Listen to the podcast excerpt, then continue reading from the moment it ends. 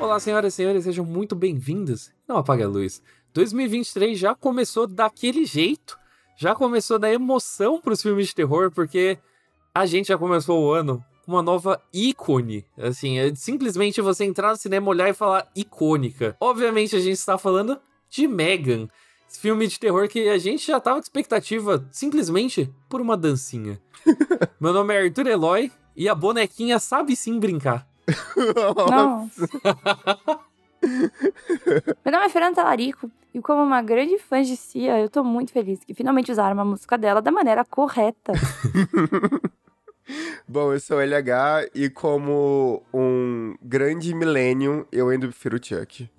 ah, não. Putz. Mas se você passou algum tempo na internet, você com certeza viu o fenômeno Megan. É um filme de uma boneca assassina, que na verdade é um robô assassino, que tava indo muito bem de bilheteria nos Estados Unidos, né? Estreou algumas semanas antes do, é, do que no Brasil. Na real, era o único filme que estava peitando Avatar 2, né? Estava peitando o fenômeno de Avatar 2, indo ridiculamente bem de bilheteria, apesar de não fazendo bilhões, né? Que é simplesmente uma produção produzida por Jason Blum e James Wan, né, essa duplinha aí dinâmica. Além dessa duplinha dinâmica aí, a gente tem mais importante ainda um roteiro pelaquela Cooper, que é a pessoa que fez Maligno ser o surto delicioso que é. E dirigido pela Jared Johnstone, que é o famoso Ken. Megan é basicamente uma paródia de filmes infantis, onde, que acompanha uma menina que perde os pais no acidente de carro e é forçado a viver com a tia dela, que é meio estranhona e, tipo, meio reclusa. Nossa, a tia dela é uma filha de uma puta, mas tudo bem. Então, diminuindo, aliviando bastante, né? Eu, eu juro pra você, eu ficar pensando o filme inteiro, Megan não tá errada, cara. A, a tia dela é uma. é meio estranhona, meio reclusa e trabalha numa empresa de brinquedos, que é basicamente uma Mattel da vida, que precisa desenvolver um novo sucesso. E daí, por debaixo dos panos, ela está desenvolvendo uma robô que simplesmente colheu dados de várias crianças para tentar ter uma inteligência artificial que se aperfeiçoe as crianças é, com quem ela está interagindo, né? Fazer o, o último brinquedo que você precisa, né? O brinquedo que vai fazer o meio termo entre amigo para as crianças e ajuda para os pais. É, só que daí, obviamente, isso, né, dá bem errado quando esse brinquedo carinhosamente chamado de Megan começa a aprender demais e aprender do jeito errado, tentar defender a criança de coisas que não são exatamente ameaças.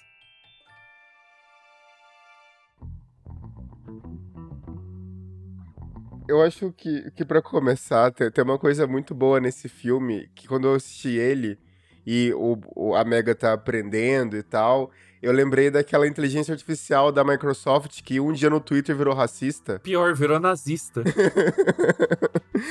e, e uma coisa muito legal da, da Mega, além de parecer o Terminator, é que quando eles estavam fazendo a publicidade, né? Tem sempre aquelas publicidades que eu acho incrível no meio do filme. Eles falam, tipo assim, ah, nossa boneca é feita de titânio. Por quê? Por que alguém fez uma boneca de titânio? Porque a música que ela canta da Cia é Titanium. É muito bom. Ela cantando. Ela fica cantando, né? Bem essa parte. Ah, my Titanium.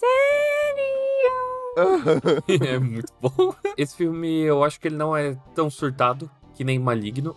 Ah, ele é, ele é pro outro lado, eu acho. Ele é pro outro lado, ele é pro outro lado, mas eu gosto muito de que ele abraça realmente esse tipo de humor desde, tipo, sei lá, primeiros 30 segundos de filme, porque o filme ele já começa numa propaganda onde, tipo, a menina perde, perde um cachorrinho, né? Tipo, é bem aquele clima de propaganda, bem comercialzão mesmo. Só que é tipo, ah, é muito legal você ter um melhor amigo peludo e tal, mas ele morre sabe? Eles morrem. Seu pet eventualmente vai morrer e você vai ficar triste e destruída. Então, por que você não compra um bichinho que não morre? Né, um bichinho que pode viver com você para sempre. Daí é tipo um Furby que caga e fala coisas, assim, tipo, com uma voz estranha. Eu acho que o bom desse filme é que desde o começo ele não se leva nem um pouquinho a sério. Tipo, e aí quando você, talvez eu acho que ele comece a se levar a sério, parece, para mim, há dois momentos muito cruciais pra mostrar que ele não está se levando a sério é aquele delegado, sabe? Que vai falar com a tia, que ele é super caricato, fica tendo uns tiques, assim. E o moleque, e a orelha do moleque, sabe? Então acho que, tipo, em nenhum momento esse filme se leva a sério. E tudo bem, sabe? Ela fica puxando a orelha do menino, quase saindo como se, como se ele tivesse silicone, tá ligado? Eu acho bizarro, aquela cena é bom demais. É, veja, é boa. Eu não. Eu acho. Eu, eu tô meio contra surtos, entendeu? Tipo, completamente contra surtos. Então, assim, ah, o filme é legal. É. Eu me diverti? Sim. Mas é tudo isso? Não. Pra variar, a internet surtou. Se eu tivesse dado uma nota, eu daria tranquilamente ali um 3, 3,5, tá ligado? Porque o meu problema é muito técnico com o filme. Eu não acho que a direção dele é boa. Eu acho que a direção dele é o que segura ele de ser ótimo. Eu entendo o que, que eles estão querendo fazer, porque na real ele parece muito um filme tipo, ah, ele é um filme tipo do Spielberg. Porque é aquela coisa meio tipo amadurecimento. Tipo, a criança não se entendendo com o guardião, tipo, essas coisinhas assim, tipo. Ele é muito um filme infantil clichê, né? Ele não tá querendo é, necessariamente reinventar a fórmula, mas ele tá distorcendo isso. Só que ainda assim ele tem as, a mesma estrutura, a mesma progressão. E daí isso eu acho um pouco legal, mas ao mesmo tempo é mal feito, sabe? não, é, não é exatamente bem feito. Eu acho que uma coisa que é bem feita no filme é que a crítica que ele faz ao uso da tecnologia. E como, e como a gente tá deixando as crianças. Tipo, a gente não, né? Mas como os pais deixam crianças de lado. Eu acho isso muito legal, porque a crítica é feita de uma maneira sutil, ela tá lá, mas ao mesmo tempo ela não tá, tipo, sendo esfregada na tua cara. Então, assim, olha, é uma crítica social foda. E mesmo assim, ele não perde, tipo, não fica uma coisa esquizofrênica de não sei para que lado eu vou, sabe? Me lembra também o, o, remake do Chuck de 2019, que eles levam essa mesma premissa, tipo assim, ah, o boneco que fica maluco e toda essa questão de tecnologia, e aqui é muito mais bem feito. Até a direção, não acho a melhor do mundo, mas o, o Gerard Johnstone, ele tem um filme de 2014, que é o Housebound, que também é um filme de terror de comédia, que é uma mina que ela faz um. Ela é presa e dela tem que cumprir prisão domiciliar. E dela vai morar na casa dos pais, que é mal assombrada, uhum. tá ligado? Esse é o rolê do filme, assim. É boa. E é bem nessa pira, tá ligado? É, é bem divertidinho, bem meio com um humor meio bizarro. Então, tipo. Não sei se é a pira do cara, não sei se ele tava no churrasco com o James Wan, né? Que é assim que as pessoas arranjam um emprego. Nossa, até porque o CEO da empresa, aquele japonês que faz o CEO da empresa, ele real foi um cara que o, o James Wan só deu um, um trampo para ele. Top 5 piores atores, assim. Nossa, então, e daí eu lembrei de onde eu conheço essa mina, a principal, né, que faz a Mega, né? A mina do Corra, né? É, Alison Williams, é, ela fez Corra. Corra e The Perfection. Eu nunca assisti The Perfection. É muito ruim, é muito ruim. É, é tipo o filme genérico da Netflix, assim. Todo dia tem um diferente. Eu acho que eu não achei por causa da Fer, porque eu tava animado. Você escreveu crítica dele, né? Eu? Não, acho que eu só Acho que eu só falei The mal. Perfection é um que é meio gore, isso aqui é muito ruim. É, horroroso. E ela fica tocando, tocando, sei lá, acordeon. Nossa, vai tomar no cu. Não, não, não, alguém, alguém escreveu alguma coisa e falei, ah, depois eu vejo e nunca vi. Não foi você, certeza? Eu devo ter falado mal, mas eu falei muito mal. É que isso me deixou muito brava, porque ele se leva a sério. E aí, quando ele, tipo, não, sabe, você perdeu o bonde. Eu odiei muito The Perfection e fui muito triste, porque eu gosto muito de Corra. E eu lembro que eu fico com muita raiva dessa menina. Aí eu fui assistir agora a Megan e a personagem dela é uma imbecil. Eu fiquei muito brava que ela. É, sei lá, existe. Mas. É, é porque, por exemplo, tem aquele lance dos avós, do tipo, ah, os avós são pessoas esquisitas. Bicho, tipo, a gente não se aprofunda nessa história, então parece só que ela é chata e não quer dar, tipo, a criança pros avós. É muito engraçado isso, porque, tipo assim, quando ela, ela pega a menina, nada mais é desenvolvido, sabe? Tipo assim, ah, eu tinha uma relação com a minha irmã ou não tinha. Essa, tipo assim, peguei a filha da minha irmã e é sobre isso. Tipo, se os avós não existissem, tá ligado? Ah, você é literalmente a única opção, ok, faz sentido, mas daí eu, eu, eu, não entendo exatamente o que faz ela querer correr atrás de, tipo, vou cuidar da criança. Assistente social vai lá e tal, cuidar da menina, ver como é que tá. Assistente social, né? Terapeuta. Gente, é um saco. Tipo, pra que você quer essa criança? Você não gosta, você não sabe lidar, dá pros avós. Ah, os avós são esquisitos. Tipo, eu achei muito superficial. É aquele, você não, tá ligado? É, porém, eu acho que a atriz é perfeita para isso, porque ela não pesa a mão. Então, mesmo, tipo, a, a mudança de chave dela não é tão rápida, então não é tão mal feita. Eu acho que, tipo, as duas atrizes principais, né? Que é a, a menina aí do Corra e a menininha que ganha, a Megan, eu acho as duas muito bem, assim, pro lugar. Claro, não é tipo putas atuações, eu só acho que elas seguram muito bem o filme, quando as atuações das outras pessoas é muito ruim, caricata, mas eu não acho também que estrague o filme. E tem outra coisa também que eu acho bom nesse filme, porque assim, todo momento eu conseguia ficar pensando que ideia bosta. Nossa, mas que ideia merda, que ideia merda. Só que o universo que Megan se passa parece uma boa ideia. Tipo, eu não vejo um problema tão grande, assim, porque vamos supor, se o filme fosse mais realista, sabe, ex-máquina, sabe? não sei, você começa a ficar, mas que bosta, que ideia bosta, que ideia bosta. Sai, sai, que ideia merda, sabe? Ou então naquele episódio de Black Mirror, que a menina compra um boneco do namorado. Você entende que é pelo desespero dela, sabe? Tanto que ela todo momento fica se questionando. Em Megan, se te rolasse uma coisa assim do tipo, é, só, só a menina, ou, ou então o resto do, do universo não tivesse conspirando para isso, se ela não trabalhasse na, no, na empresa, se o negócio não valesse, sei lá, milhões de dólares talvez eu ficasse, nossa, que forçação de barra. Mas eu não achei. Achei que isso foi, abre aspas, orgânico, fecha muitas aspas, né? Mas tem umas piadinhas legais com isso, né? Quando o CEO tá lá conversando, ele fala, ah, vai custar mais que um Tesla ou não, sabe? É, não, não. Tem umas piadas legais. Eu, achei, eu acho isso bem honesto, gente, bem honesto. Eu acho que tem essa, essa pegada, ela é justamente o que fez Megan funcionar para mim é de que ele é um filme assumidamente burro, ele é bobo, só que daí é o ritmo que você vai assistindo você fala, na real, acho que ele é um pouco mais esperto do que ele tá se mostrando. O que é bom, porque tem muito filme que parece esperto e na real é mais burro do que acha. Então Megan, ele é o contrário, e daí então ele deixa. Um, ele é um pouquinho surpreendente. Assim, hum, tem umas coisas legais aí que, se eu fosse das pessoas chatas que gostam de discutir, Dá para discutir. É, então, mas assim, me lembra realmente muito o Chuck nessa questão, tipo assim, cara, eu, eu, vou construir um mundo muito bizarro, né? Tipo, eu tenho um assassino que fez voodoo e entrou no corpo de um, de um boneco. E a partir disso acontece várias coisas bizarras. A partir, sei lá, do filho de Chuck, da noiva de Chuck ali pra frente. Mas ele tá muito conciso no seu próprio universo. Igual a Fer falou sobre o universo de Megan, pra mim é a mesma coisa, tá ligado? Tipo, quando a Mega tá interagindo com o mundo real, sabe? lá, lá na, na floresta que ela mata o menino. A galera acha estranho. A moça que tá no acampamento, a professora, enfim, ela vai até o carro delas e daí ela encontra a menina, dela tá do lado de outra pessoa. Aí quando a Mega olha, ela toma um susto, sabe? Só que pra eles é meio normal, entendeu? Tipo assim, ah, já existe o Furby 2.0 então esse daqui é o próximo passo. Linda essa cena de crepúsculo, né, gente? e exatamente. Então, tipo, tem, tem essas brincadeiras que, que para mim é, funcionam naquele mundo.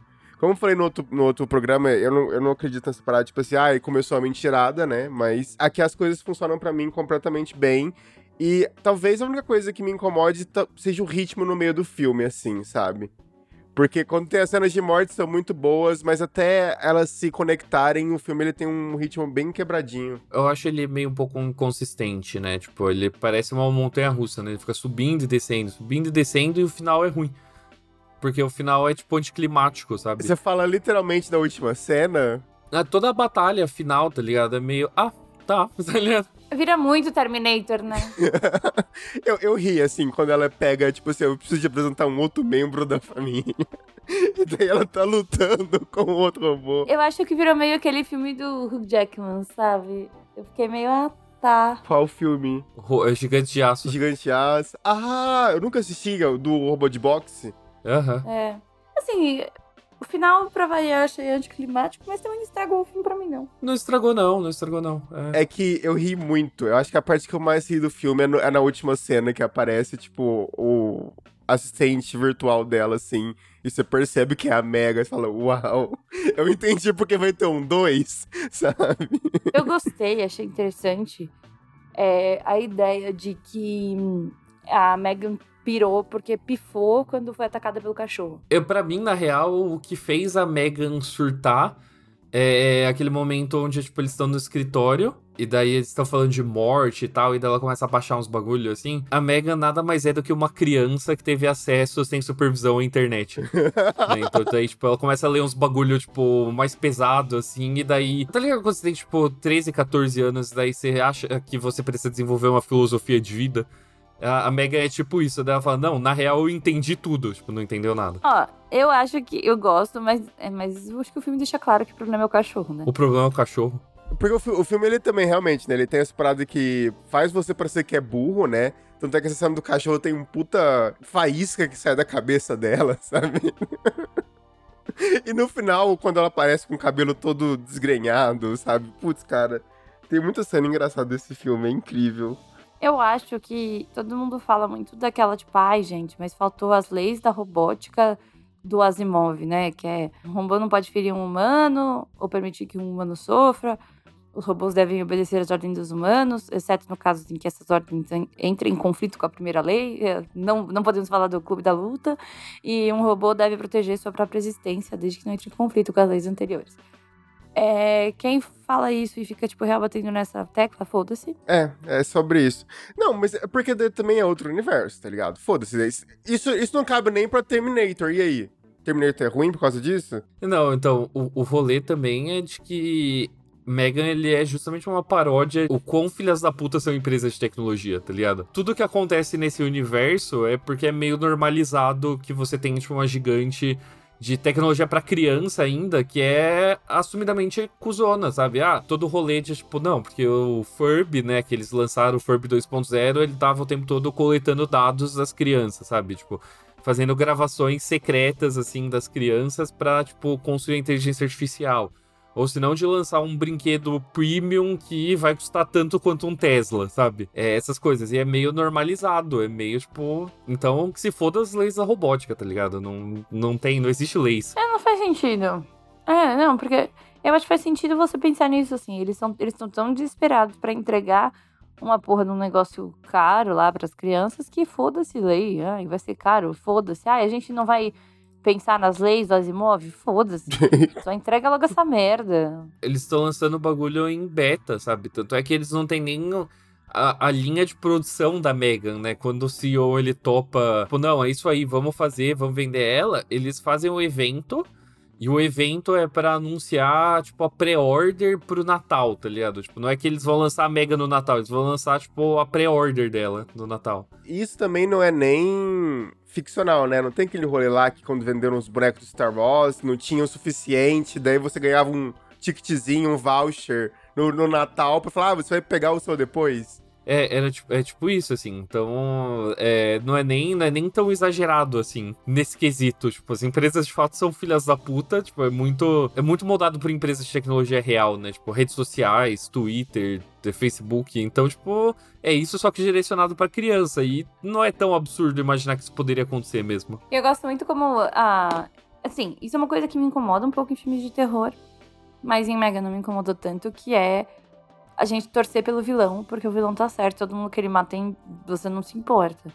Então, tirando o cachorro, é, o moleque, a porra da vizinha chata, a própria tia da, da Megan, sabe? Tipo, será que eu tô realmente chateada que ela tá atacando essa galera, sabe? O CEO, que tem a cena icônica.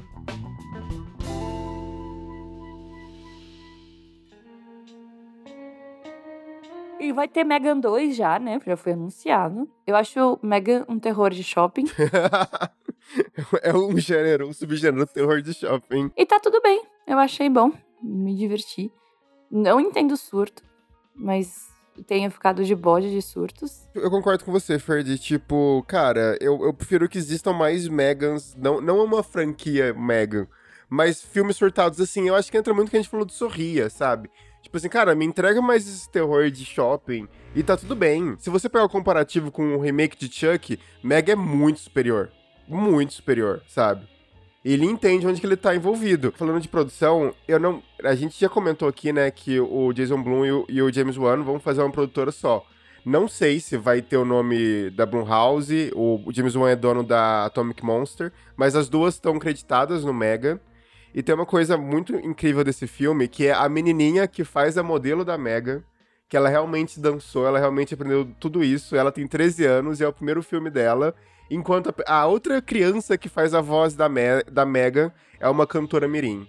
Pra mim, essas são coisas que têm que ser ditas. Eu, eu não acho tão impressionante uma criança dançar e fazer, porque toda criança comum é assim, tá ligado? Criança é basicamente uma bateria carregada de energia. então, pra, se você, para qualquer criança, assim, tipo, sei lá, numa escola, um professor falar, ah, eu quero todo mundo dançando, as crianças começam a fazer isso, ó, dá uma pirueta, tá ligado? Faz o caralho a quatro, então, tipo, não é tão impressionante pra mim. eu não sei, eu não tenho convivência com criança pra falar. Eu também não, mas eu gosto da, de como que ela é bizarra, tá ligado? Tipo, o personagem em si é muito legal. O jeito que ela anda, o jeito dela, assim. Ok que se parece realmente uma pessoa de 1,30m e tá tudo bem, essa é a ideia. Mas assim, quando você pega o comparativo, por exemplo, com a Orphan, a primeira versão, quando a órfã sai na mão com a mãe lá, né, que eles caem na neve, que daí a câmera faz um plano geral que você vê claramente que não é uma criança que tá rolando. aqui, aqui, eu acho que a produção consegue melhor que isso, sabe? De fato, assim, é, foi, foram efeitos práticos, né? Como que você atinge a sensação de que o robô é do tamanho de uma criança, colocando uma criança de verdade, né? É mais barato até. Exatamente. E naquela cena que o, o cachorro pega ela e morde assim, fala: Caraca, é um bonecão. Mas ela é realmente um bonecão, tá ligado? Mas era realmente. É, então. É, é, é, bom, eu acho que esse filme ele consegue. É, é, é, por isso que eu acho que ele é meio inteligente nesse ponto, que você se surpreende, porque sim, ele é, ele é tosco, mas ele tem uma justificativa para toda coisa tosca dele. Ele abraça a galhofa no começo, assim, só que não tem nenhum momento que dá pra você falar, ah, mentirada, porque tudo é justificado dentro, dentro desse universo, sabe? Não tem nada que, é, que é distoante, assim, porque você compra, você fala, ah, não, tá bom, ok. E eu gosto muito da Megan. Pra mim, esse filme ele funcionou só porque eu acho que a Megan é ótima, sabe? Ela é, tipo, meio escrota e ela tem um ponto. Esse é o problema. Ela, ela simplesmente ela é uma criança atrevida, né? Porque você fala, filha da puta, eu quero ficar bravo com você, mas tem razão, ela cuidaria melhor da, da menina do que a tia. Nossa, com certeza. Nossa, isso. Então, é isso que eu fico pensando. Fiquei pensando uma boa parte do filme. Puta, talvez a Megan tivesse certo. Megan estava certa. Megan nunca errou. Assim, só quando ela matou o cachorro.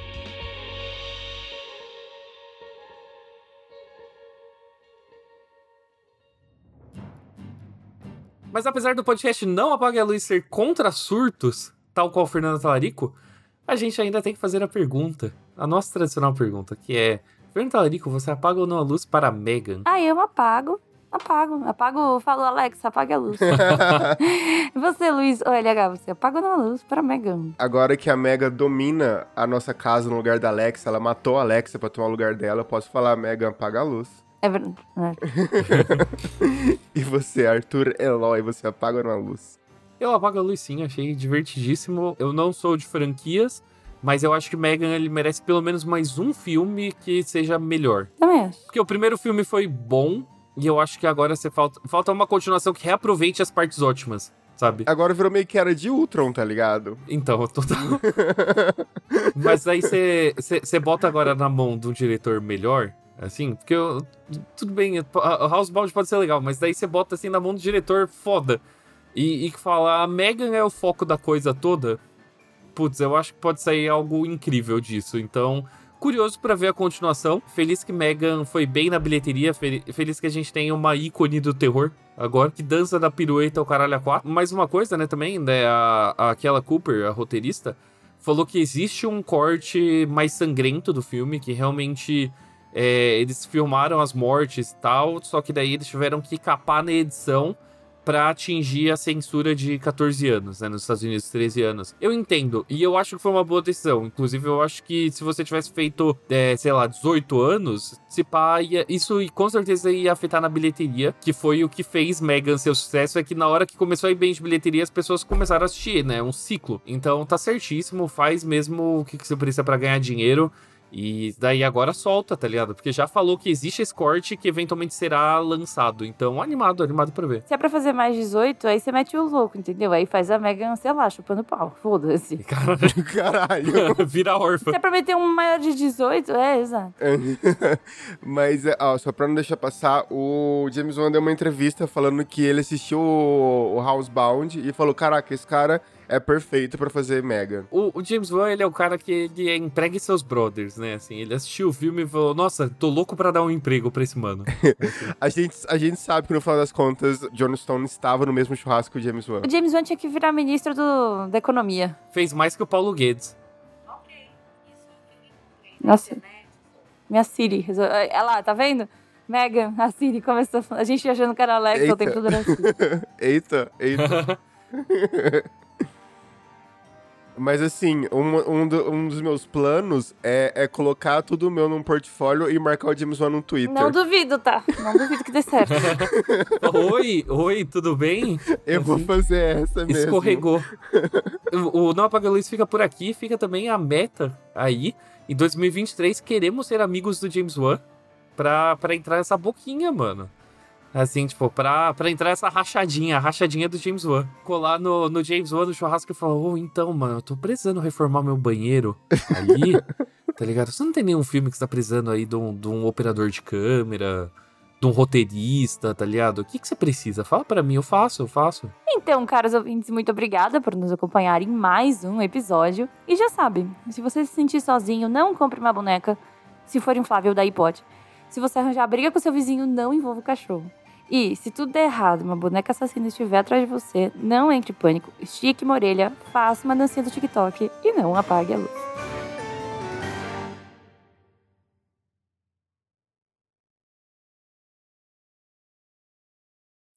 É, bom, aproveitando, e aí isso propor no final do episódio mesmo, o que aconteceu com o George Butler? Eu não fui Yes, verdade. eu não sou uma idiota.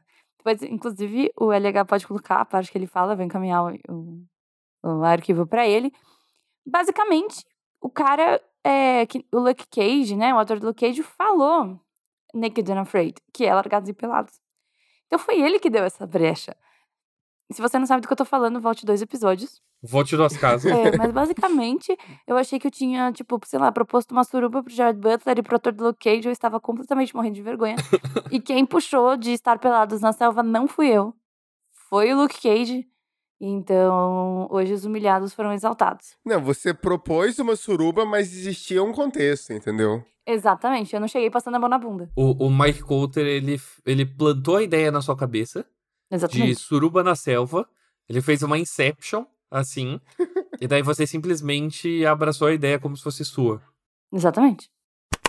Mr. Coulter, do you, would you you would you survive on an island full of enemies if your plane crashed? You know, I, I would like to think. Okay, this is a little secret. I, I love things like you know, uh, Naked and Afraid and these weird. I watch these things. I love things like you know, uh, Naked and Afraid